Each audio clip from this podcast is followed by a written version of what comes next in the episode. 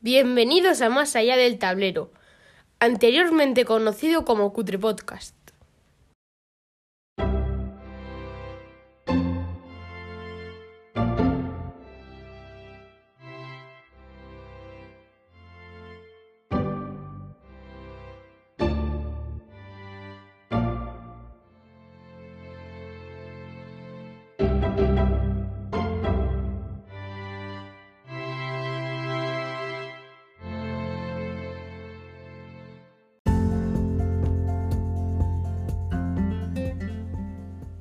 En el episodio de hoy de Más allá del tablero, titulado Pequeños grandes juegos, Eduardo, en el cajón de las lámparas de vacío, nos hablará de Faster Than Light.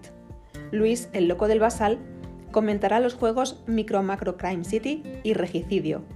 Rafa, en el rincón de Palafox, hará una reseña de 300, Tierra y Agua. Álvaro, desde la abadía, nos dirá qué le ha parecido la feria de juegos Interocio. Carlos, en la balda del Senescal, nos dará su opinión sobre Toulouse and the Ramparts. Y para terminar, Amandil, en la última reseña, hablará sobre Lawrence of Arabia y Eagle Day. El cajón de las lámparas de vacío.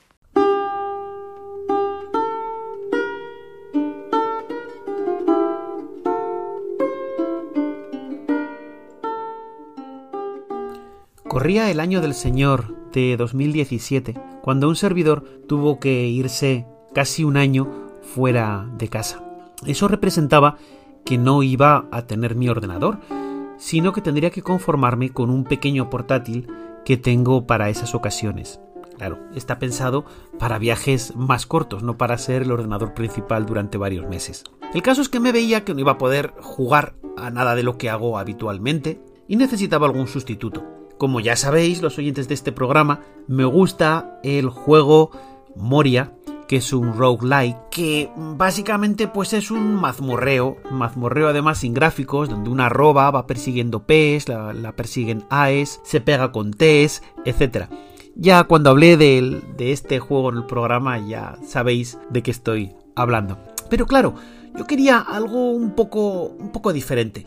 Algún juego roguelike que sí que me gustan, pero que estuviera con otra ambientación. Y casualmente me encontré con que es posible llevar el mazmorreo al espacio. Y así me encontré con FTL, FTL, Faster Than Light, el juego desarrollado por el estudio independiente Subset Games, que fue publicado el 14 de septiembre de 2012.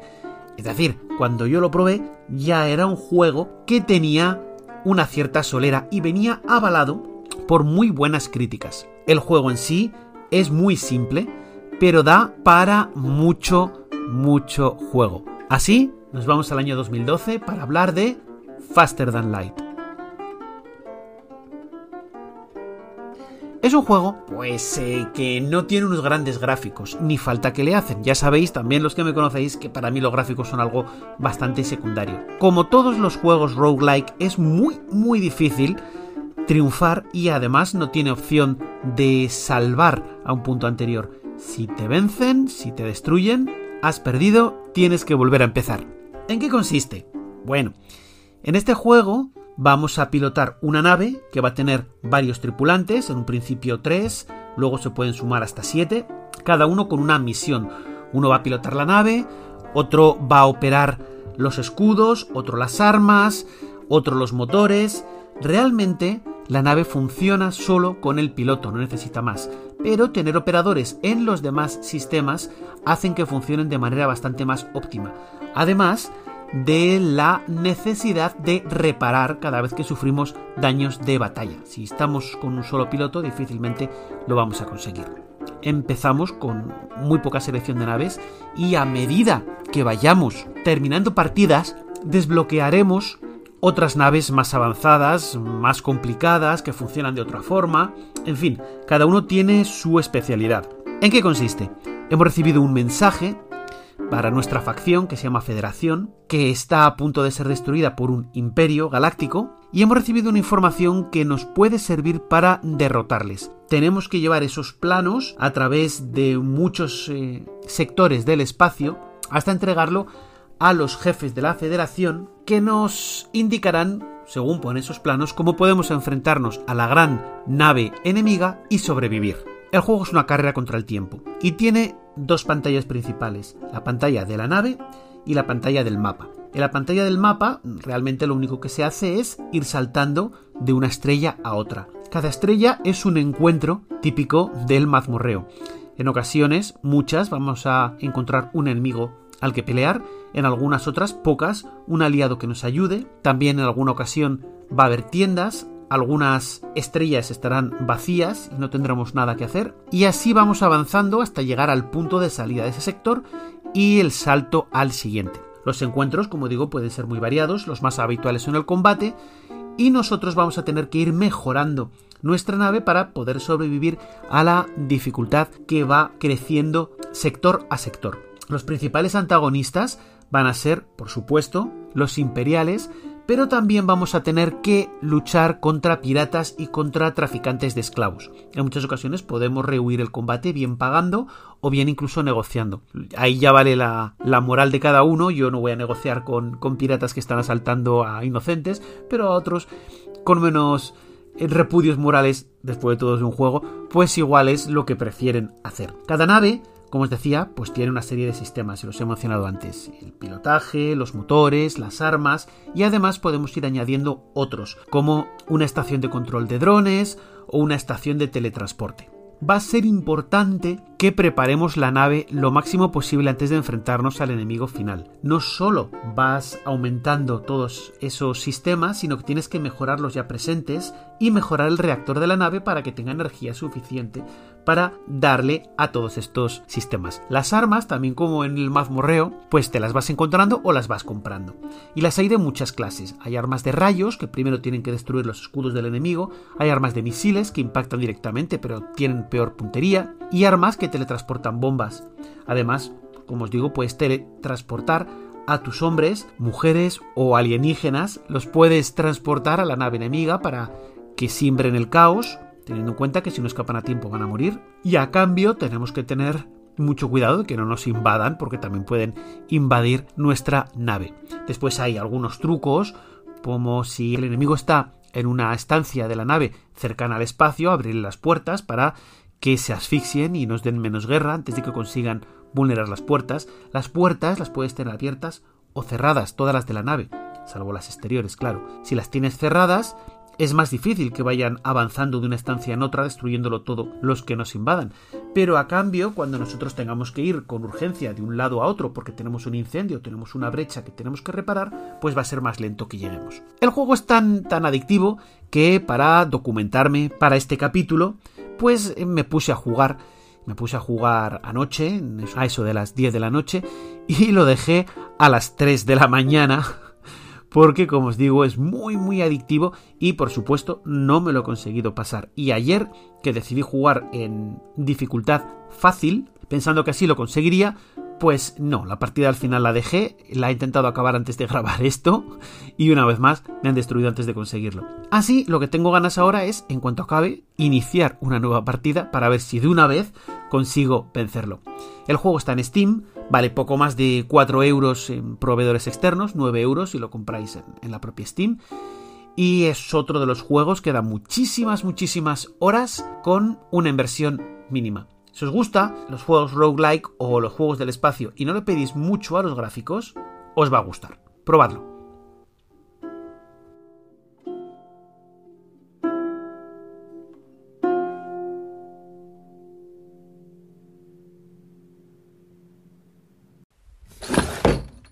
El loco del basal.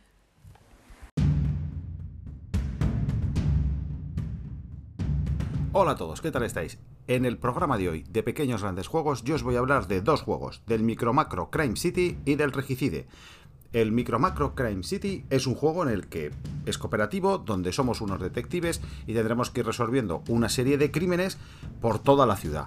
La ciudad está representada en un mapa de 75 por 110 centímetros y los crímenes que tenemos que resolver están en 120 cartas que están divididas en 16 casos eh, criminales. También además nos acompaña una lupa porque yo considero que es un juego familiar y ellos han visto, bueno, pues que si padres con una cierta edad quieren jugar con niños, a lo mejor hay algunos detalles que son complicados de ver sin el uso de una lupa. La forma de jugar a este juego es sencillísima. De hecho, el primer caso está en la tapa de la caja, para que veas cómo se juega y si decides jugar. Entonces tú cogerás uno de los 16 casos, que está compuesto por un número determinado de cartas, porque no todos los casos tienen el mismo número de cartas, leerás la primera carta, donde te dirá, por ejemplo, dónde está el mensajero, y tendrás que buscar por todo el mapa de la ciudad donde aparece el mensajero. Te aparece un pequeño iconito al principio para ayudarte a encontrar este sitio. Tú lo encuentras y una vez que lo encuentras, pues le das la vuelta a la carta para verificar que está correcto. Entonces, si estás acertado, pasarás a la siguiente carta del, del caso hasta para así llegar a resolver el caso completo. ¿Qué recomendamos? Que la vuelta a la carta para habéis acertado o no solo lo mire uno. Si estáis jugando varios, si estás jugando tú solo, evidentemente lo mirarás tú. Pero si estáis jugando entre tres, que es un juego, como decía, cooperativo, pues uno de los tres jugadores le dará la vuelta a la carta, mirará si habéis acertado en vuestra deducción. Si es así, diréis, oye, correcto, vamos a continuar. Si no habéis acertado, este jugador dirá, no, no es correcto. Y ya no jugará más porque él ha visto dónde está realmente lo que estáis buscando. Entonces, los casos además van ordenados por diferentes estrellas, de tal manera que podéis decidir jugar, empezar por los casos sencillos o directamente iros a los casos más complicados. Es un juego muy muy rápido, tienes casos que en 10 minutos los puedes resolver, incluso en 5, y otros que a lo mejor te pueden llevar 15. Nosotros en casa jugamos bastante y sobre todo, por ejemplo, oye, hemos pedido cena, desplegamos el mapa mientras esperamos a la cena, jugamos tranquilamente y luego, pues, oye, ya cuando vienen recogemos el mapa, que es un momento, metemos las cartas en unos sobrecitos que vienen incluidos en el juego y podemos seguir. Otra cosa muy interesante que tiene el juego es que eh, puedes inventarte tus propios casos. Tú puedes ir mirando en el mapa, ir buscando cosas y generarte una historia en base a tarjetas, ir jugando con otros o incluso en internet. Bueno, pues hay, hay otros casos. Actualmente, además de la caja que yo tengo, que es Crime City All In, hay otras dos cajas, que es una eh, que se llama simplemente Crime City y Micro Macro Full House. Eh, la verdad que es, yo lo recomiendo, es un juego que tiene un precio muy razonable, los materiales son buenos y por lo menos en casa gusta mucho y nos, lo, y nos lo pasamos muy bien jugando. Ya os digo que es que a lo mejor en 10 minutos te has jugado un caso, pone que algún caso te puede costar hasta 45 minutos, pues bueno, porque tiene más cartas, pero yo hasta ahora todos los que hemos jugado no nos ha costado más de 25 minutos. Y el segundo juego del que os quiero hablar es el Regicide. El Regicide también es un juego cooperativo donde los jugadores deberán unir sus fuerzas pues para acabar con 12 poderosos enemigos. Estos poderosos enemigos representan a la monarquía corrupta que está machacando a su pueblo y entonces los jugadores luchan contra esta monarquía para poner un sistema de gobierno más, más elegante y más bonito y mejor para el pueblo. Entonces lo que haremos será separar los reyes, las reinas y las sotas y las iremos barajando. O sea, barajaremos los cuatro reyes y los pondremos al final del mazo, barajaremos las cuatro reinas y las pondremos encima de los reyes y barajaremos las cuatro sotas y las pondremos encima de las reinas. El resto de cartas, que son las cartas de 2 a, de valor 2 al valor 10, los cuatro compañeros y la cantidad de comodines que nos diga según el número de jugadores, pues por ejemplo, para tres jugadores es un comodín y para cuatro jugadores es dos comodines, las juntaremos, las barajaremos y esto hará, será el mazo de la posada. Es el mazo pues, que, con los que los jugadores realizarán las jugadas. ¿Cómo se juega? Es muy muy sencillo. Tiene cuatro pasos. En un primer paso elegiremos la carta que queremos jugar o podremos pasar. Luego iremos viendo que no es obligatoriamente jugar una carta. También se puede jugar una carta y el compañero o grupo de cartas iguales. Después, en el segundo paso, activaremos el poder del palo, porque la carta que jugamos, por así decirlo, es el número, es el daño que haremos a nuestro enemigo. Mientras que el palo lo que hace es activar un poder especial que tiene ese palo. Así, por ejemplo, le damos la vuelta y estamos jugando contra una sota. Una sota, que sepáis, tiene 10 puntos de ataque y 20 puntos de vida. Entonces, nosotros activamos eh, una carta o varias cartas, como os he dicho, se puede decir lo que sea, pero vamos a suponer que activamos tres treses. Con estos tres treses, al, jugar estas tres, haríamos 9 puntos de daño. Pero el, primer, segundo paso sería, primero, jugar las tres, los tres treses. Después, aplicar los poderes de las tres cartas. Si, por ejemplo, hemos jugado el 3 de corazones, ciclaríamos el descarte. Cogeríamos tres cartas del descarte que está al lado del mazo de posada y los introduciríamos en la parte de abajo del mazo de posada. Después, si, si fuera un trébol, el trébol lo que hace es robar cartas del mazo de posada, una por jugador, primero el jugador que ha jugado la carta y después en el sentido contrario a las agujas del reloj, solo si los jugadores no tienen la mano completa. Como os decía, bueno, pues al principio, si eres cuatro jugadores, pues tu mano es de cinco cartas, pero si eres un jugador, tu mano es de ocho. Pues si tienes eh, cinco cartas y juegas un, el 3 de, diamantes, hubiéramos robado tres cartas y volveríamos a tener la mano completa. Si hubiéramos jugado un 3 de picas, lo que hacemos es. Eh, las picas lo que hacen es. Nos sirven de escudo contra el ataque del enemigo. Y si hubiera sido el 3 de tréboles, lo que hace es doblar el daño que hacemos. Como os he dicho, cuando jugamos tres cartas, se tratan las. jugamos los tres poderes de las cartas, pero las cartas se suman su poder para hacer un daño. Si hubiéramos jugado tres treses, inicialmente haríamos 9 de daño, pero como hemos jugado un trébol, haríamos 18. ¿De acuerdo? En el tercer paso haríamos este daño, es decir, contaríamos el daño que hacemos una vez que hemos aplicado los poderes y le haríamos el daño al enemigo. ¿Qué pasaría después? Pues si el enemigo es derrotado, ese enemigo va a la pira de descartes y si no es derrotado, recibimos daño del enemigo. Adicionalmente, como os he dicho, hay dos cartas. Por un lado está eh, los compañeros, que tienen un valor de 1, hacen el poder de su palo y se pueden añadir una carta. Es decir, si solo tengo un 8, pero tengo un compañero que es un as, pues junto el 8 al as y ya por lo menos, pues mira, hago 9. Y si fuera, por ejemplo, el as de tréboles, pues ya hago 18. O sea, me puede dar, o si tuviera un 10 y un compañero, pues fíjate, tengo un 10 de corazones y el, y el compañero de tréboles, haría 20 de daño y mataría a la sota y evitaría que me hicieran daño a mí. Si me hacen daño a mí, me tengo que descartar de tantas cartas ¿Cómo daño me ha hecho? Pues como os decía, la sota hace 10 de daño, pues me tendría que quitar cartas por valor de 10 puntos. Luego ya hemos hablado que podemos hacer combinaciones y también hay una cosa que no os he dicho antes, que es la inmunidad del enemigo. El enemigo tiene inmunidad a su palo, es decir, la sota de tréboles no se ve afectada porque los tréboles doblen el valor. Es decir, la sota de tréboles pues será algo más difícil de matar. ¿Cómo podemos evitar esto? Con el comodín. Si nosotros jugamos un comodín, lo que hacemos es que el enemigo pierde la inmunidad a su palo. Solo hacemos eso, jugamos un comodín. Y después decidimos qué jugador es el que va después. Es decir, nos podemos saltar el orden de turno. Eso sí, los jugadores, en teoría, y, como se debe jugar, es no pueden revelar la mano que tienen o las cartas que tienen. Es decir, no pueden decir, oye, mm, si juegas un comodín y me toca a mí, yo tengo el 10 de corazones y el compañero de tréboles que como habrá perdido la inmunidad, lo mato. No, tú podrás decir, si juegas el comodín y me lo y me pasas el turno a mí, yo le puedo hacer mucho daño.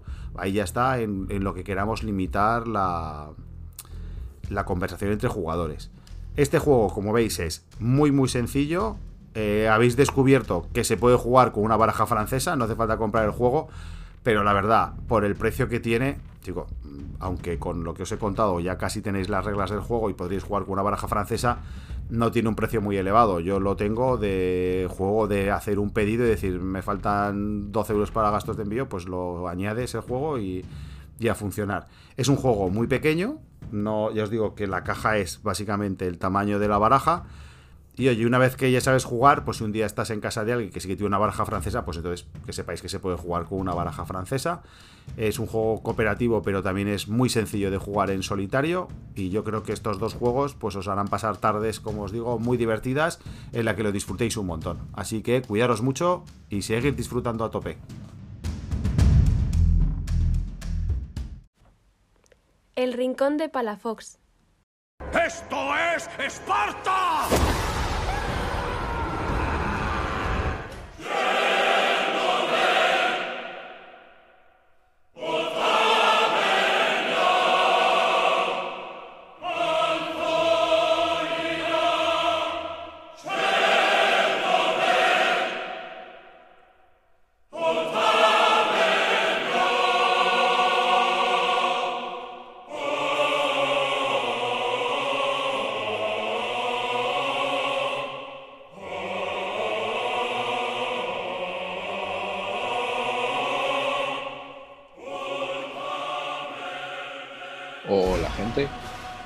Esta vez aquí para hablar de un pequeño gran wargame. Me he decidido a comentar uno bastante reciente, el 300 Tierra y Agua, editado en castellano por Dracuideas en una edición que sorprende, ya que es de muy buena calidad, pero en un formato pequeño, y pequeño tanto en tamaño, con una caja que apenas es de tamaño medio folio, y pequeño también en precio, ya que cuesta solamente unos 25 euros y, además está todavía disponible para poder comprarse. El juego fue editado originalmente en el 2018, diseñado por Yasushi Nakaguroi, que es un diseñador de numerosos juegos, sobre todo de tipo zip o para revistas tipo Command, y quizás uno de los que está más de actualidad sería el Fury at Midway, que era del 2020, pero que el día de hoy justo está Dracoidea sacándolo también en castellano. También es parecido, es un juego sencillito, pero al menos a mí personalmente me atrae bastante menos que este 300 Tierra y Agua. Este juego entonces es un mini wargame para dos jugadores que busca representar las guerras médicas entre griegos y persas en el siglo VI a.C. En este 300 una de las primeras cosas que llama la atención es que para un artículo tan económico es la calidad de sus componentes, empezando por su caja con una apertura tipo carpeta que lleva un imán para asegurar el cierre y con los interiores además de la caja pues decorados con motivos helenísticos. Pues vamos, ya solamente con esto un artículo de 25 euros, pues comparando con, con lo que nos llega de otras editoriales con precios superiores a 100 euros, pues ya la verdad que llama bastante la atención. Luego vienen las típicas bolsitas con cubitos de madera al estilo coin, eh, cubos azules para los persas, rojos para los griegos, contadores circulares para las flotas, tres dados también de cada color para cada uno de los bandos y 16 cartas en un mazo común con eventos para cada bando. El reglamento que acompaña al juego es además eh, a color, de muy buena calidad, a 12 páginas y con ejemplos muy bien desarrollados teniendo además tres hojas de explicaciones de las cartas y un pequeño comentario o explicación de lo que eran las guerras médicas. Lo dicho, muy bien acabado todo, sencillo, pero más que efectivo y, vamos, cubre perfectamente lo, que necesitamos.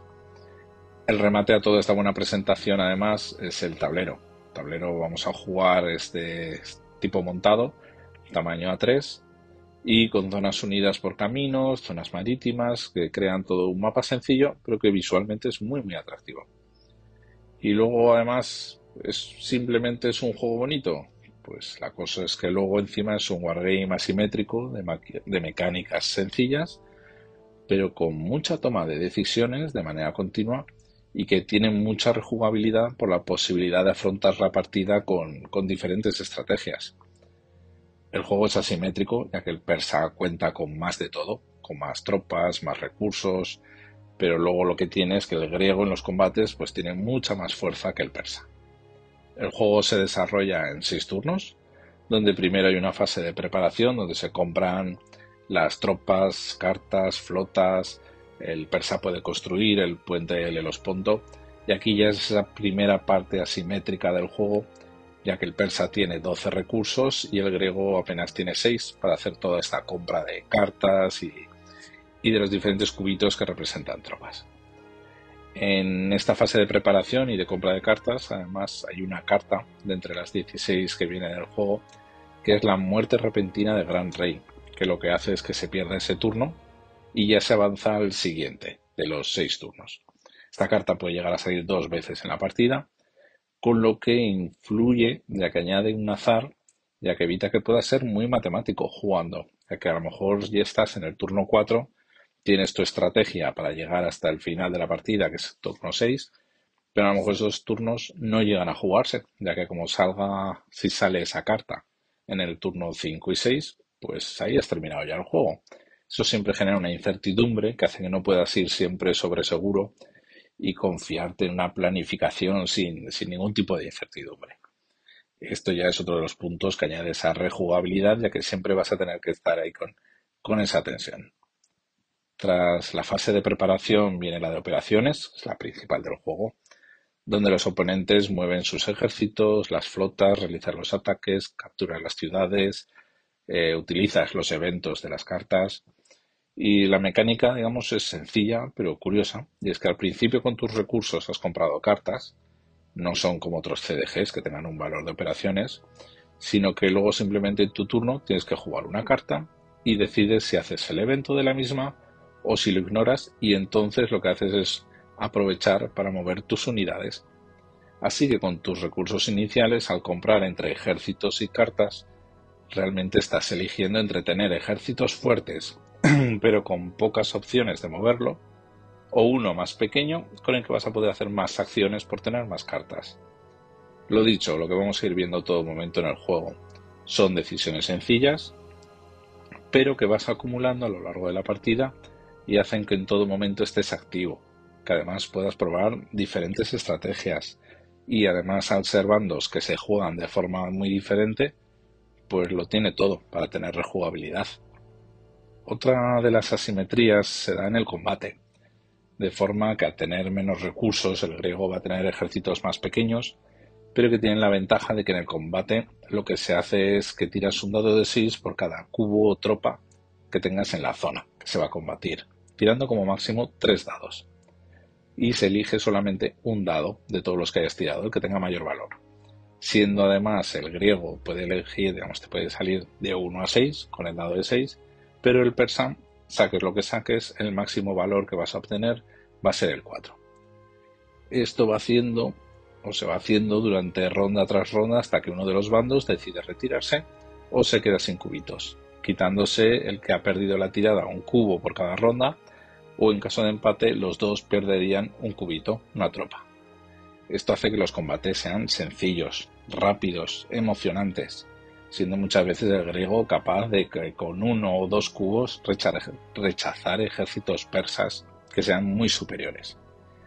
Entonces, esa simetría de cómo enfocas los combates, esa emoción, esa épica incluso, simplemente con unos pocos dados de 6, la consigue perfectamente este juego. Luego, tras todos los movimientos, combates y cuando ya los dos bandos han pasado por no tener cartas o no querer jugar más, hay una fase final de suministro. Quitando las dos grandes capitales de cada bando, el resto de ciudades darían un punto de suministro por lo que ahora hay que hacer una cuenta de puntos totales y esos son los ejércitos que puedes mantener en el mapa, quedando al final ejércitos muy pequeños y teniendo que volver a levantarlos en el siguiente turno. Aparte de que luego si están en ciudades aislados, pues también se pierde. Con todo esto, pues ya habéis visto, resulta que tenemos un mini wargame de duración corta, una media hora la partida, aunque siempre vas a tener ganas de, hacer esa revancha y de cambiar de bando y que va a ser atractivo para jugadores de Wargames que quieran rellenar un rato muerto que tengan tras finalizar una sesión más densa o de un Wargame más pesado, o jugar gente que sea veterana, pero mientras estás a la espera ¿no? de que lleguen el resto de jugadores para ese juego más grande o más completo para el que has quedado. También de todas formas es un Wargame muy adecuado para jugar con gente no iniciada o incluso con tu pequeño de casa que ya esté en los 10, 11 años que yo creo que ya son más que suficientes para poder jugar a este juego, aunque la caja recomiende los 14 años.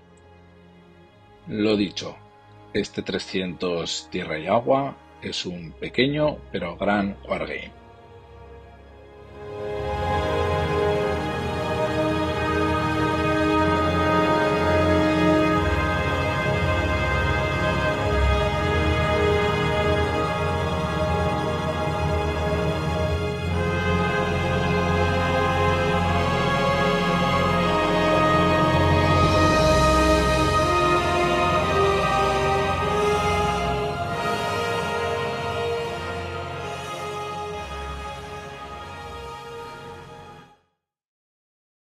Desde la abadía.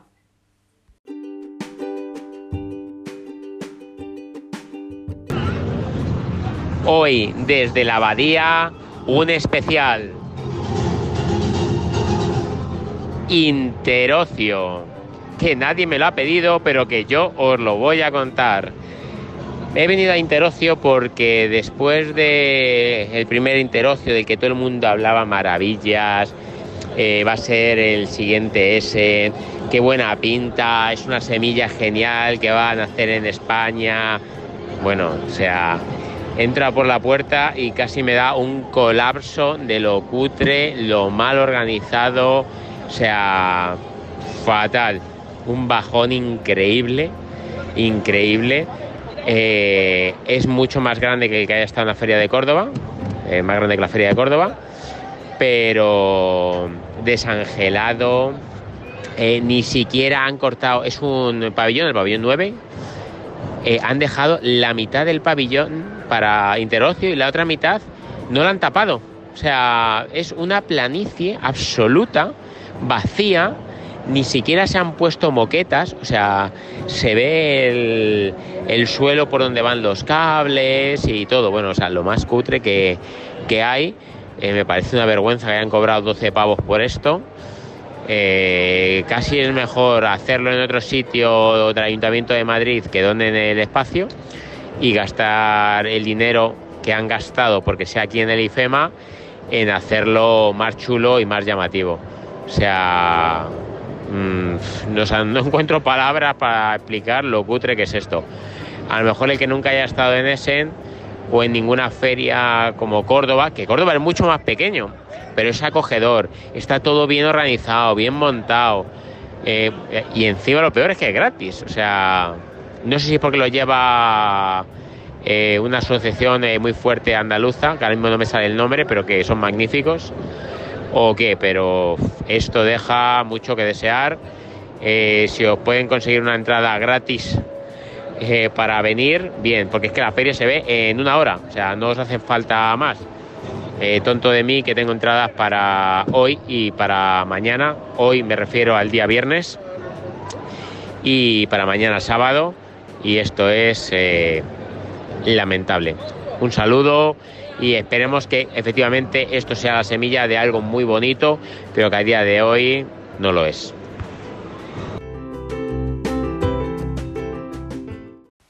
La balda del Senescal. You think the Welsh can do better than that, Owen? Well, they've got a very good bass section, mine. But no top tenors, that's for sure.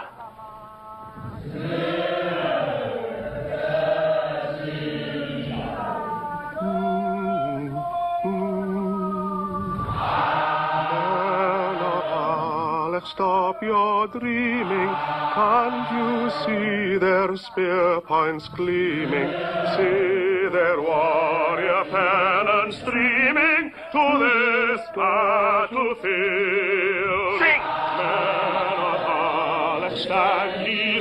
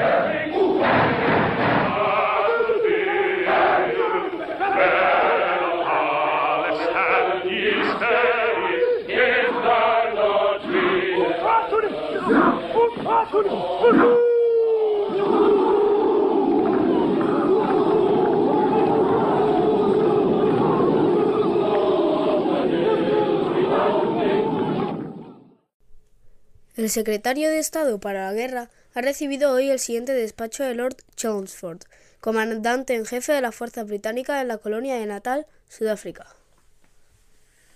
Lamento tener que dar cuenta de un desastroso combate que tuvo lugar en la mañana del 22 de enero entre los ejércitos del rey Zulu Quetsuayo y nuestra columna número 3, que estaba integrada por un total de 1.500 soldados, oficiales y clases de tropa.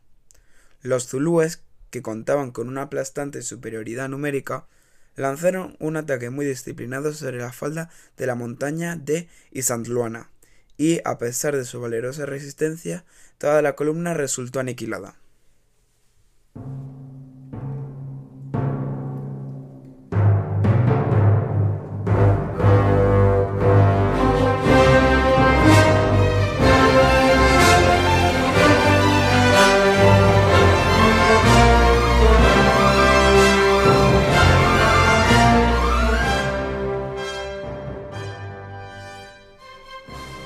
Combate de Rorke's Drift se libró entre los días 22 y 23 de enero de 1879. En este combate, unos 150 soldados británicos defendieron el puesto misionero de Rorke's Drift contra una fuerza de entre 3.000 y 4.000 zulúes. Después de horas de asaltos ininterrumpidos, de día y de noche, los zulúes se retiraron sin lograr derrotar a la exigua guarnición británica. Sobre el campo de batalla quedaron 17 muertos ingleses del segundo regimiento de Warwickshire, un regimiento galés. Los zulúes se dejaron unos 350 muertos y muchos más heridos. El enfrentamiento se saldó también con la concesión de 11 cruces Victoria, la más alta condecoración del Imperio Británico, y cuatro medallas a servicios distinguidos. Este es el mayor número de cruces Victoria concedido jamás a un regimiento en un solo día. Para la leyenda han quedado la construcción y defensa del reducto interior, la lucha en el hospital, los asaltos a las barricadas construidas con carros volcados, las luchas a la bayoneta y las figuras de los dos tenientes al mando, John Chart y Gonville Brownhead. La defensa exitosa de unas fortificaciones improvisadas en inferioridad de 20 a 1 durante la mayor parte de un día y una noche son el material con el que se escriben las leyendas. Pero el combate de Rock's Drift no puede entenderse sin el desastre de Isan Luana, que había acaecido el día anterior, y en el que más de 1.300 soldados británicos y de las fuerzas nativas a su servicio fueron masacrados por los zulúes, que defendían sus tierras. La gesta de Rock's Drift sirvió para tapar en parte la hecatombe de Isan Luana, que se debió a los errores estratégicos y tácticos de los mandos ingleses. Los errores estratégicos fueron responsabilidad de Lord Chelmsford, el general al mando de la invasión. Lord Chelmsford dividió sus fuerzas en territorio enemigo, sin conocer la localización ni la fuerza de los zulúes. Esto permitió a los zulúes concentrar sus mejores formaciones en el ataque al campamento base de San Luana en abrumadora superioridad y prácticamente por sorpresa. Mientras la fuerza principal, al mando del propio Chelmsford, estaba demasiado lejos para apoyar la defensa. Pero los ingleses también cometieron errores tácticos al no tomar la precaución de fortificar su campamento y en el propio planteamiento de la batalla. Cuando supieron de la cercanía de los zulúes, las compañías británicas se desplegaron en línea, esta era la formación tradicional para aprovechar la superior potencia de fuego de sus letales fusiles Martin y Henry. Sin embargo, el terreno quebrado y salpicado de hondonadas permitió a los zulúes aproximarse sin exponerse constantemente al, al mortífero fuego británico. Para colmo, al ser una posición completamente abierta, los zulúes pudieron aprovecharse de su superioridad numérica para sobrepasar y abrumar a la delgada línea roja, que, una vez quebrada, se desintegró en una serie inconexa de combates individuales cuerpo a cuerpo en los que los zulúes tenían toda la ventaja por su número superior. La defensa de Rock's Drift demuestra precisamente que la batalla de San Luana habría tenido un resultado muy diferente si los ingleses hubieran fortificado su campamento, y se hubiesen defendido desde él en lugar de plantear un combate a campo abierto contra un enemigo muy superior. No cabe duda de que la prepotencia occidental y el desprecio de las fuerzas nativas fueron la causa de la derrota de San. Pero aquí los españoles tenemos poco de lo que enorgullecernos, pues el desastre de Anual, en el que perdieron la vida 13.000 soldados españoles, es decir, 10 veces más, 40 años más tarde, se debió a la misma arrogancia occidental y al desprecio de los contingentes nativos que defendían sus hogares. El desastre de San Luana, por tanto, fue mucho más trascendente que la defensa de Rorke's Drift. La invasión del reino Zulú, que había sido emprendida sin el beneplácito de Londres, solamente por la ambición personal de un par de personajes británicos en Sudáfrica, se saldó con un fracaso y no pudo volver a cometerse hasta meses más tarde. Lord Chelmsford llegó a conquistar Ulundi, la capital zulú, antes de que llegara su relevo, pero se le responsabilizó, con razón, de la derrota de San Luana y no volvió a comandar tropas en batalla. Y sin embargo, hoy se recuerda más la escaramuza de Rorke's Drift que el desastre de San Luana. Si algo hay que reconocer a los anglosajones es su maestría en dominar lo que hoy llamamos el relato. Y en esta manipulación del relato juega un papel muy importante la película Zulu, de 1964, protagonizada por Stanley Baker y Michael Caine en su primer papel de importancia. Todo aficionado al cine bélico conoce esta excelente producción. Si hubiera que señalar algo, aparte de las actuaciones de sus protagonistas, es el ritmo de la película. Un lento pero sostenido crescendo de tensión que comienza con escenas apacibles y casi bucólicas y que va aumentando poco a poco de manera ominosa hasta desembarcar en los primeros disparos. Es una película que dura 138 minutos, pero esos primeros disparos no se producen hasta el minuto 71, cuando ya ha transcurrido la mitad de la película y sin embargo la maestría del guion es tal que esa primera mitad no resulta en absoluto aburrida, ya que nos permite familiarizarnos con los personajes y va creando una sensación de desasosiego que tiene al espectador enganchado hasta el repentino estallido de la violencia.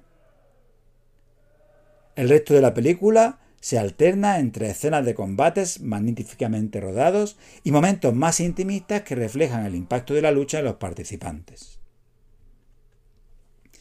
Narrada exclusivamente desde el punto de vista británico, con un tono visual limpio y épico, es una película que no podría rodarse hoy. Zulu no glorifica la guerra, y como todas las buenas producciones bélicas, tiene toques de antibelicismo. Pero el tono épico y las docenas de africanos abatidos por el disciplinado fuego de unos hombres blancos, que eran tecnológica y militarmente muy superiores, son imágenes irreconciliables con el cine de hoy en el que la épica ha quedado relegada a los enfrentamientos con zombies, orcos y extraterrestres deshumanizados.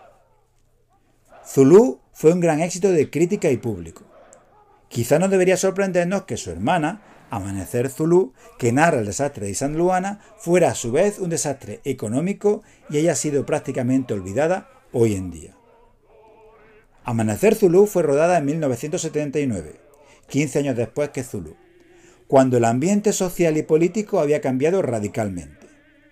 Después de la guerra de Vietnam, los conflictos coloniales se veían con una óptica muy diferente. Además, la película narra un desastre británico, lo que seguramente era más difícil de vender a la audiencia que una defensa épica. La película tiene un tono más realista y abiertamente más antibelicista que Zulu, y no oculta ni ahorra críticas a los errores del manto británico que provocaron la derrota. Personalmente pienso que Amanecer Zulu, aunque carece del ritmo magistral de Zulu, no merece ser olvidada. Amanecer Zulu sigue siendo una película honesta, bien ambientada y filmada con unos medios humanos que hoy son impensables. Yo la disfruto mucho como aficionado a la historia y a este periodo histórico en concreto. De hecho, os recomiendo, si podéis, ver Amanecer Zulu antes o a continuación de Zulu, para tener una idea más cabal del inicio de la guerra anglo-zulú de 1879 a 1880. Zulus on the Ramparts, que podría traducirse como los zulúes sobre los muros, es un juego publicado por la extinta Victory Point Games en, en 2009. Inicialmente publicado como un juego embolsado, yo tengo la segunda edición de 2011 que venía ya en caja. Eso sí, la caja es una caja de cartón eh, del tipo eh, con el que se hacen las, eh, las cajas de pizza, que deja mucho que desear con los estándares de producción que esperamos hoy en día. Se trata de un juego solitario con el sistema de estado de sitio, cuyo producto más conocido es seguramente Dawn of the Zeds. Los juegos de estado de sitio plantean una especie de defensa de la torre en la que unas pistas numeradas conducen a un punto central. En el caso de eh, on the son cuatro, cuatro pistas diferentes. Los enemigos comienzan en el número más alto de cada pista, el número 5 en Zulus on the Ramparts, y van acercándose a la almendra central en función de lo que indiquen unos marcadores circulares que se van sacando al azar de un recipiente opaco.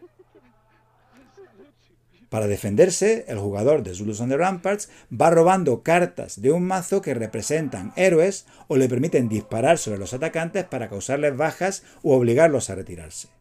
Incluso hay alguna carga o alguna carta para la carga en bayoneta. La partida concluye con la derrota del jugador si los zulúes llegan a ocupar la posición central, o bien cuando el jugador roba la carta de la llegada de la columna de refuerzo, que es siempre una de las cuatro últimas cartas del mazo.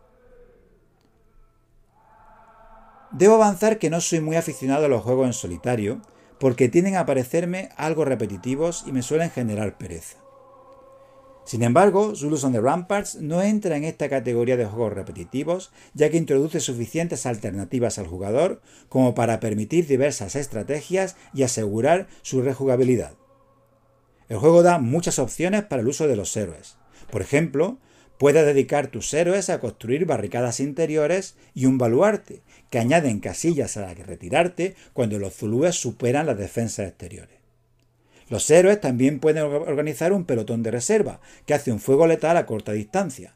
Pueden coordinar el reparto de munición, pueden intentar apagar el incendio de las construcciones que siempre acaba produciéndose, pueden volver a la mano para hacer estos efectos especiales, pueden detener el avance de los zulus en determinadas casillas, con un poco de suerte, y pueden ser descartados para activar efectos o ataques particularmente potentes, lo que representa su sacrificio en la batalla. Además, hay marcadores de movimiento de los zulúes que activan eventos que otorgan variabilidad al juego.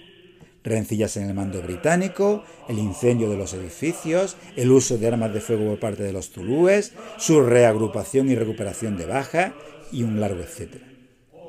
Para aumentar la rejugabilidad, el juego además incluye una serie de cartas opcionales que representan momentos concretos de la película, no necesariamente históricos. Uno de mis problemas con el sistema de estados de sitio es que tiende a depender mucho de la suerte. En Zulus on the Ramparts, por ejemplo, solo se logra hacer bajas al enemigo con resultados de C6 en un dado de 6, por lo que una concatenación de malas tiradas puede resultar frustrante.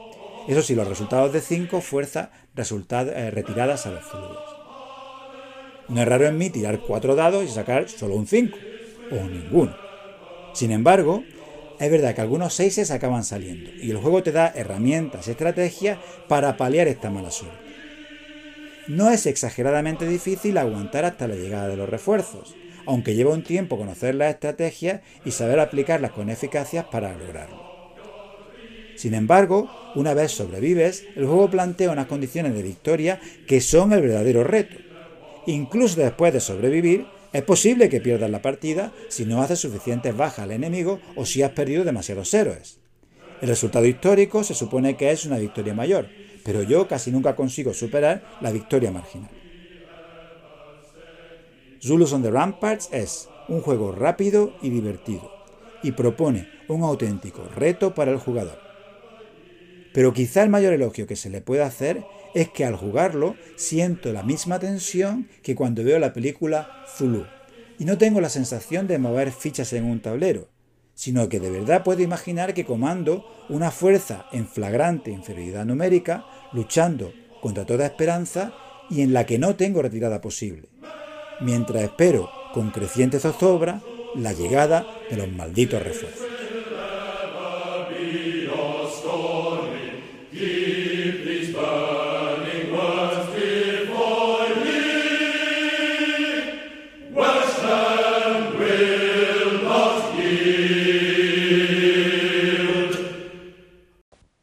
Última reseña.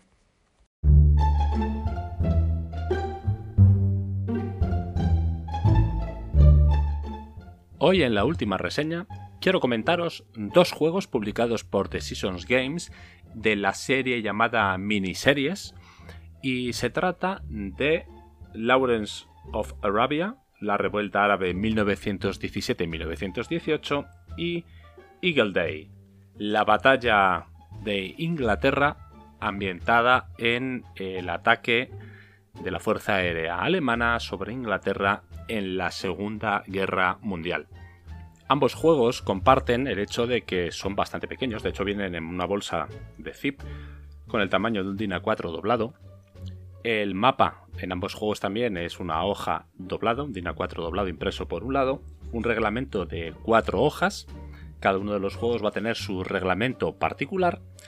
40 fichas que tienes que destroquelar y quedan, si eres un fanático del clipeo, o sea, de redondear los bordes, vas a disfrutar porque quedan con unas esquinas espantosamente horrorosas. Incluyen también un pequeño mazo de cartas pequeñas y la necesidad de aportar tú los dados, ya que no traen dados de 6 caras ninguno de los dos. En el caso del de Lawrence de Arabia te hace falta solamente un dado. En el caso del, Eagle Day te van a hacer falta pues a lo mejor un máximo de 5 o 6 dados como mucho, de 6 caras, ¿vale? Tienes que aportarlos tú. Y la diferencia también entre los dos es que el de Lawrence Arabia es un juego solitario y el Eagle Day es un juego para dos jugadores. De hecho, ambos forman parte, como ya he dicho, de la serie de juegos pequeños miniseries, pero a su vez dentro de esa serie Decision Games tiene como tiene los juegos agrupados en distintas en, distintos subgrupos. Uno de ellos es el que llaman la serie de juegos Air War Series, la, serie de juegos de batallas aéreas, que es donde pondríamos el Eagle Day, y el otro es el Commando Riders Series, que es donde pondríamos el de Lawrence de Arabia. Así que voy a comentar primero el de Lawrence y luego voy a comentar el Eagle Day y vais a apreciar enseguida las diferencias. Desde luego, una cosa que tienen en común es que son juegos que están pensados para aprenderse rapidísimo, jugarse las partidas en no más de media hora cada una de ellas, y como pone en ambos juegos, en la portada, minutos para aprender, rápido para jugar e históricamente precisos. Bueno, pues voy a comentar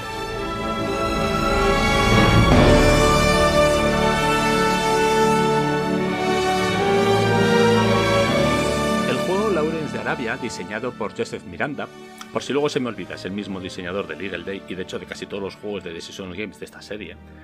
Bueno, pues como os decía, el juego eh, Lawrence de Arabia es un juego que fue publicado en el año 2019 Está pensado para, por supuesto, solitario, un jugador, partidas de 60-90 minutos. Aquí en realidad hay una pequeña trampa, ya que el juego en realidad lo que te, va a presentar son cuatro misiones. Y si juegas las cuatro misiones seguidas, las cuatro o cinco, ahora no recuerdo cuántas son, vas a poder tardar esos 90 minutos de juego. Pero una misión individual puede estar terminada tranquilamente en 10 minutos. De hecho, si tienes bastante mala suerte puede estar terminada en 3 minutos, así que tienes que volver a empezar así. Así que eso de 60 a 90 es bastante, bastante relativo. Bueno, como os decía, el juego representa eh, la actuación de Lawrence de Arabia en la zona de la península arábiga y el entorno de la ciudad de Damasco, en Oriente Medio, durante el año 1917 y 1918. Ya sabéis, Primera Guerra Mundial, el Imperio Otomano ha entrado en la guerra del lado de, las, de los imperios centrales, el Imperio Alemán, el Imperio Austrohúngaro, y debido a entrar esta guerra se está enfrentando al Imperio Británico en la zona. Los árabes de la península arábiga y de la zona de lo que sería la actual Jordania y Siria e Irak, eh, pues están subyugados por el Imperio Otomano desde hace siglos. Y Lawrence de Arabia es un agente de inteligencia británico, del ejército británico, Lawrence, que, em, bueno, pues consigue que varias de las tribus, se, eh, de las tribus árabes en la zona, se rebelen contra los otomanos eh, durante la guerra, aprovechando que los otomanos están centrando sus recursos en luchar contra los británicos en la zona. Liderando algunas de estas tribus, comenzará a hacer acciones de ataque tipo guerrillas y saqueo, principalmente contra las ciudades costeras en el Mar Rojo controladas por los otomanos y las estratégicas vías de tren que unen Meca Medina con Damasco, y según va aumentando la intensidad de los ataques y los éxitos que va teniendo Lawrence y las tribus árabes que le siguen, se le van uniendo más y más tribus hasta que el jerifa de la Meca, el, jefe, por así decirlo, de una de las tribus más importantes, que es la que domina ni más ni menos que la ciudad sagrada de Meca, y Medina posteriormente, se une a, a, Lawrence y a la revuelta y consiguen poner un verdadero aprieto a los otomanos, hasta que finalmente, de hecho, incluso llegan a tomar la ciudad de Damasco. Bueno, el jugador va a representar a Lawrence de Arabia, y el tablero sencillamente es un tablero en el que representa toda la zona costera del Mar Rojo, península del Sinaí y hasta la ciudad de Damasco, mediante un mapa en el que hay zonas unidas por líneas. Esas líneas son las distintas rutas por las que te puedes mover, que normalmente son rutas eh, que todas valen lo mismo. Las casillas representan o bien eh, puertos o zonas montañosas o desierto profundo o fortalezas o casillas normales de terreno normal Y el jugador, como este es un juego de lo que llaman la subserie de Riders y Comandos, lo que va a tener que hacer es dirigir las, a Lawrence y a estos árabes contra las fortalezas otomanas. Bueno, el juego en realidad es muy sencillo, funciona mediante un sistema de cartas. El jugador va a tener que hacer cuatro misiones, eh, en orden, por supuesto. Cada una de las misiones en la carta te va a venir todo lo que necesitas para desplegar el juego. En primer lugar, cuánto dinero dispones para comprar unidades, porque empiezas solo normalmente con la ficha de Lawrence de Arabia, ¿vale? Que va a tener todas las fichas, tienen dos valores, todas las fichas que puedes usar tú.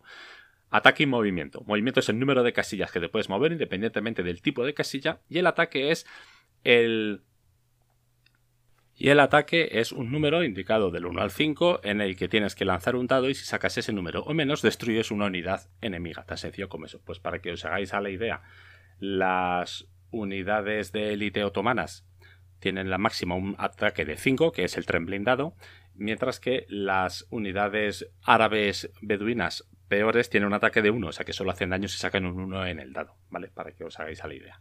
Bien, Dicho esto, en el juego básicamente empiezas con una. coges la primera de las cuatro misiones, como os he dicho, te dice cuánto dinero tienes para comprar unidades o equipo. El equipo puede ser em, explosivos para volar las vías del tren, ya que algunas misiones te piden volar X casillas de vías de tren. El equipo puede ser ametralladoras de posición, aviones, aviones de apoyo o unidades. Y las la, hoja de, la, hoja de misión de esas cuatro misiones también te va a decir exactamente cuántas cartas de operaciones va a tener la misión. Y aquí es como funciona el modo solitario. El juego incluye un pequeño mazo de 18 cartas de operaciones. ¿De acuerdo? Las cartas de operaciones se van a barajar y eh, si la misión te dice que esta, la misión tiene 9 operaciones, vas a coger del mazo de operaciones 9 cartas boca abajo, las vas a separar y vas a hacer el mazo de 9 cartas para esa misión. Las operaciones en realidad son el número de turnos que tienes para hacer la misión. Tú puedes en tu turno sencillamente mover, después de haber movido solamente una unidad o un stack de unidades, ¿vale? Tienes que robar una carta de operaciones y hacer lo que ponga la carta. A veces va a haber cosas buenas, pues te llegan refuerzos, a veces son cosas, vamos a decir, neutrales, eh, pues se, han enfadado una tribu árabe y se van, tiras un dado a ver si alguna de las tribus árabes que te siguen se va, y otras veces te vas a encontrar con unidades otomanas por el camino. Y a veces pueden ser unidades que incluyen a Pasha, el, líder otomano, con un montón de tropas, entonces tienes que resolver el combate. Después de que has resuelto la carta, si estás atacando y si estabas, has acabado el turno en una casilla de fortaleza otomana, le das la vuelta a la ficha de fortaleza otomana, que hay seis fichas y las pones aleatoriamente boca abajo al principio de la misión, para ver cuántas unidades hay en esa fortaleza. Puede ser de 0 a 3. Por cada unidad que haya presente coges de las fichas de unidades militares otomanas que están separadas en un botecito aparte, coges las que hay, te dice que hay tres, coges tres, las pones boca arriba, ves cuáles son y te tienes que enfrentar a ellas. Y el combate es una tontería. Primero se mira quién tiene la iniciativa, se tira un dado de 6, el que saque más alto tiene la iniciativa. En caso de empate, según el tipo de terreno, hay una tabla en la que te dice quién gana la iniciativa. Y además, si hay tropas de élite presentes en el combate, tienes un más uno porque la tropa de élite. Laures es una tropa de élite, si tienes el apoyo de un avión es otro, más uno. Los otomanos, si está presente pasa, o las tropas alemanas, porque hay una unidad que representa tropas alemanas, que es la mejor, son de élite, tienen más uno, y el que ha ganado la iniciativa tira primero el dado de combate por una de sus unidades. Por lo tanto, puede eliminar una unidad de contrario, la que quiera, antes de que este contraataque. Una vez has resuelto el combate de haberlo, si Laures sigue vivo y has ganado la casilla, pues perfecto. Te quedas la fortaleza, destruyes esa guarnición, la echas fuera del mapa y sigues avanzando. Las misiones muchas veces son tienes que conquistar dos ciudades, a ver. Tienes que conquistar dos ciudades y sabotear dos vías de tren tienes que conquistar tres ciudades eh, o de tres a elegir dos y sabotear dos vías de tren. Tienes que conquistar Damasco y no sé cuál, vale, van aumentando en dificultad, pero también va siendo cada vez, entre comillas, más fácil para Lawrence, para ti, hacer grupos de unidades más grandes, ya que todo depende del liderazgo de Lawrence. Lawrence empieza con un liderazgo de 1 en el primer escenario, en el segundo escenario te sube el liderazgo 1 y hay cartas además que te lo suben. Cuanto más liderazgo tiene Lawrence, más unidades puedes agrupar con él. Al principio solo vas a poder llevar a Lawrence y a otra unidad, pero si tienes liderazgo 3 vas a poder llevar a Lawrence con tres unidades más, así te hace más fácil como os he dicho, el juego solo es esto, las reglas se explican en un momentín, son muy sencillas y son iguales para todos los, todos los juegos de la serie Raiders and. Eso sí, cada uno te incluye un pequeño DINA 4 con las reglas especiales explicando algunas cosas y modificando. Este sería el de Lauren Arabia. Muy sencillo, hora y media si juegas los cuatro escenarios y, lo piensas mucho porque el escenario más largo tiene 14 cartas de operaciones, o sea, 14 turnos, ¿vale? Y el más corto tiene 9. Y ya os digo, hay veces que lo vas a terminar en 3 minutos. Bueno, pues este sería el de Lawrence de Arabia. Vamos a ver ahora Eagle Day.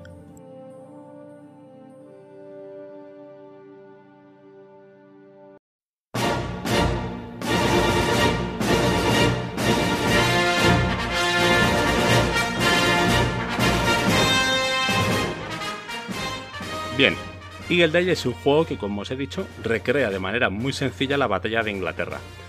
Este es de dos jugadores, lo ha diseñado también Joseph Miranda, el mismo que el de Lawrence de Arabia, y parece que es como el diseñador de cabecera de Decision Hit para estos juegos pequeños y las revistas y todo esto, pero bueno, está bastante, está bastante, bastante bien, a mí me gusta mucho también. Este es un juego más viejo, es de 2012. Al principio estaba en lo que se llamaba la serie Folio. Son juegos también, Wargames, que vienen en un tamaño DIN A4 grande.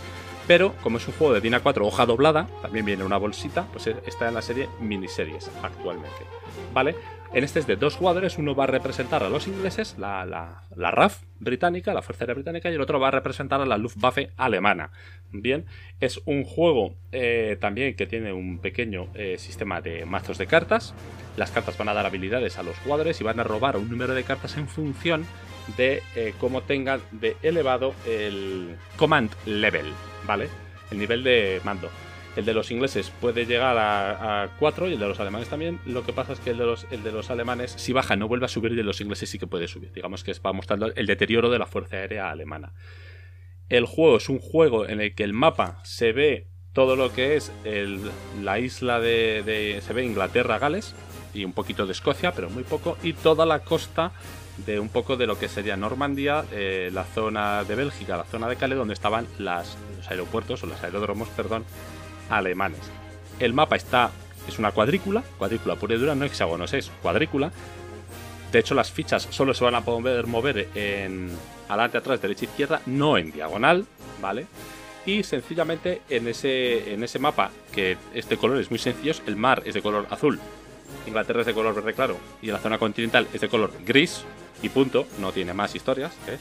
Van a estar representados con colores los distintos aeródromos, en rojo los ingleses, en verde y en los alemanes, en azul los alemanes del otro grupo, porque el, alemán tiene tres grupos aéreos para atacar, negro, verde y azul, ¿vale? Los aeródromos, como os he dicho, y en el caso de Inglaterra también vamos a tener las ciudades con puerto y núcleos industriales, zonas industriales. Bien, el objetivo del alemán, como os podéis imaginar, es bombardear todas las zonas industriales inglesas, así como los puertos. Y el objetivo del inglés es intentar evitar que les bombarden, pero sobre todo derribar el mayor número posible de aviones alemanes. Porque al final de la partida se calculan los puntos de victoria. El alemán suma puntos por eh, el número de industrias destruidas y el número de puertos destruidos y un bono especial si además ha destruido todas. Y el inglés lo que hace es le resta puntos al alemán en función de los aviones que ha derribado. Vale, como os podéis imaginar, el alemán tiene el hándicap de que al principio empieza con muchísimos, muchísimos, muchísimos bombarderos y aviones de protección, de escolta, pero los va perdiendo y los repone muy, muy por debajo de las bajas habitualmente. Mientras que el inglés empieza con bastantes menos aviones, pero los repone con muchísima más facilidad. Así que según avanza el juego, el jugador alemán se va a encontrar cada vez con menos aviones para cumplir los objetivos que van quedando y el inglés con un número también menguante de aviones, pero cada vez más eh, capacitado de proteger los menos objetivos que ahora puede bombardear el alemán. El juego de nuevo es muy sencillo. Las fichas están, representan mediante perfiles dibujados los distintos modelos de avión, pues, pues los Hurricane, los Halifax, no, no se llaman Halifax, Defiant, los Spitfire. El alemán pues tiene los Messerschmitt, los Junker, perdonad, es que yo no soy experto en, estas cosas. A mí sencillamente me gusta el juego y me gusta la temática, pero yo a nivel de, conocer exactamente los datos y los nombres, a mí no, eso no. Ahí no me vais a encontrar. Bueno, como se va diciendo, los aviones tienen solamente dos valores. Uno tan sencillo como movimiento, que es el número de casillas que pueden mover, y otro que es el valor de combate. El movimiento es distinto en función de si son bombarderos o si son cazas. Los bombarderos mm, no tienen que regresar a puerto a menudo porque tienen depósitos de combustible más amplios. Por lo tanto, ellos pueden mover todos los turnos independientemente de si han, han, atacado o no. Mientras que los cazas, todos los alemanes y los ingleses, solamente pueden permanecer volando dos turnos. O sea, despegan un turno, mueven, pueden atacar, pero el turno siguiente tienen que aterrizar para, digamos, repostar y al siguiente turno volver a salir, ¿vale? De hecho, si mueves, puedes atacar, pero si atacas no puedes volver a mover, de tal manera que solamente puedes mover y atacar con un avión el, turno, el avión que despega, el turno que despega. Si, de, si quieres atacar con él el segundo turno, que es cuando tiene que aterrizar a repostar, sí lo puedes hacer, pero el avión luego se va a estrellar porque se ha quedado sin combustible. O sea, tienes que estar ahí y jugar con eso. Además, los cazas alemanes, los cazas de escolta, tienen un alcance muy limitado, por lo que pueden escoltar a los bombarderos en casillas Mm, cercanas a la costa, pero si tienes que bombardear objetivos casi casi en Gales o en la frontera norte, cerca de Escocia, pues como os podéis imaginar, los cazas alemanes no llegan a bombardear a los bombarderos, ah, perdón, no llegan a escoltar a los bombarderos, así que van solos la mayor parte del tiempo. Y luego está el factor de combate, para que os hagáis a la idea. Pues por ejemplo, el factor de combate más alto que van a tener algunos aviones es un 3, y eso es el número de dados que lanzas para eh, en un combate aéreo. Lo que haces cuando hay un combate aéreo es ambas partes suman los factores de todos sus aviones presentes, su factor de combate aéreo, y lanzan un número de dados igual a ese factor y luego miran en una tabla el resultado. Que básicamente suele ser algo así como si sacas 1, 2 o 3 no pasa nada, 1, 2, 3, 4, perdón, no pasa nada. 5, eh, dañas un avión del rival. Dañar eh, sería attrition. Lo, pones, lo sacas del mapa y lo pones en una casilla de, de attrition, de desgastado, o con un 6 derribas el avión, entonces lo pones en la de destruidos. Y esto es importante porque los aviones que están en attrition, ¿vale?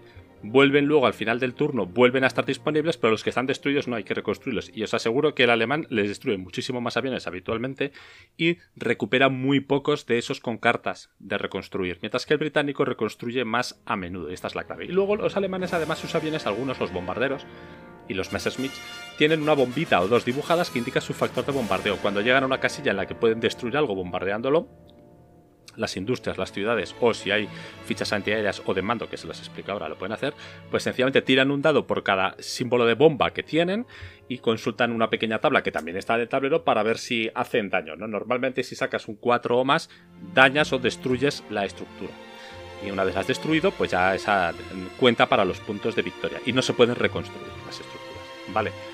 Bueno, pues esto sería básicamente el juego. El juego tiene una duración muy comedida que está llamada en días de combate. De hecho, solo tiene 5 días de combate y cada uno va a tener 8 horas de juego. O sea, son 5 turnos y cada uno tiene 8 fases. Que básicamente es mueve uno, mueve el otro, mueve uno, mueve el otro. Siempre mueve primero el alemán, luego el inglés. Se pasa a la siguiente hora. Mueve el alemán, mueve el inglés. Se pasa a la siguiente hora. Mueve el alemán, mueve el inglés.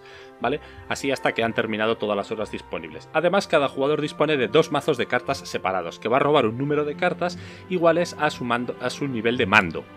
¿De acuerdo? Y esas cartas, pues bueno, las puedes jugar en determinados momentos. Las cartas se especifican si en el momento de volar, en el momento de atacar, al principio del turno, cuando sea, y te dan distintas cosas. Estas distintas cosas, pues puede ser que tus aviones vuelan una casilla más lejos, tienen más uno en los combates, bombardean con más eficacia, reconstruyes unidades que estaban dañadas, bombardeo estratégico inglés en la zona, en, Alemania, de tal manera que puedes bajar la moral y destruir recursos al alemán. Pero también puedes salirte mal y entonces perder tú la moral. Vale, bueno, las cartas son de ese estilo. Además, eh, hay algunas cartas que pone debajo Wildcard, carta salvaje, lo que sea como comodín, y si tienes tres de ellas, las puedes cambiar para subir permanentemente tu nivel de mando un punto. ¿Vale? Así es la manera también de que luego puedas tener más cartas.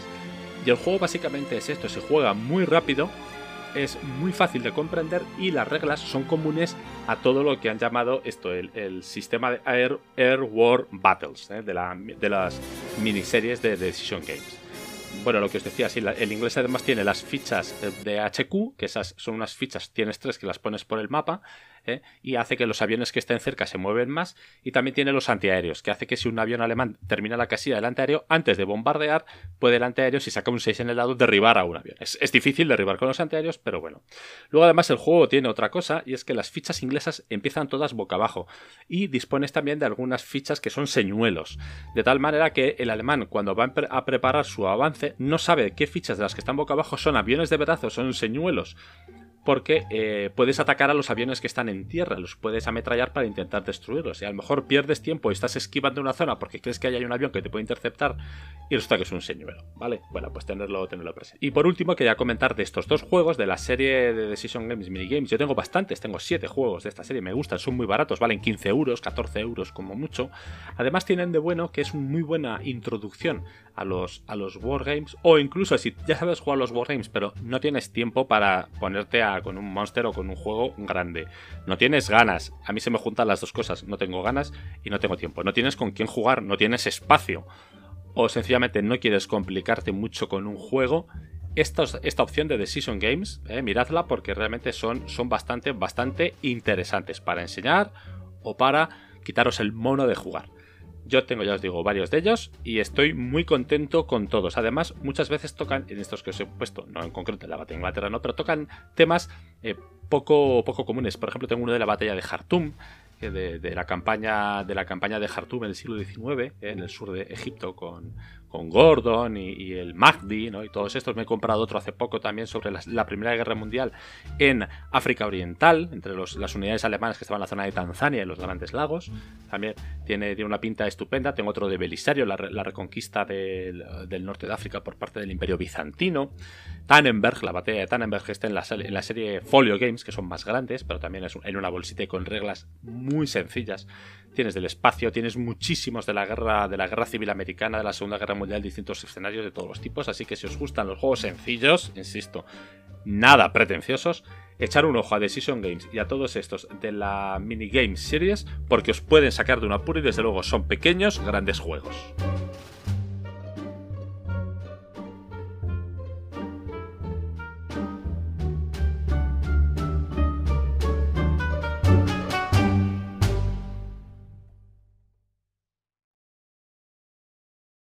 Esto ha sido Más allá del tablero.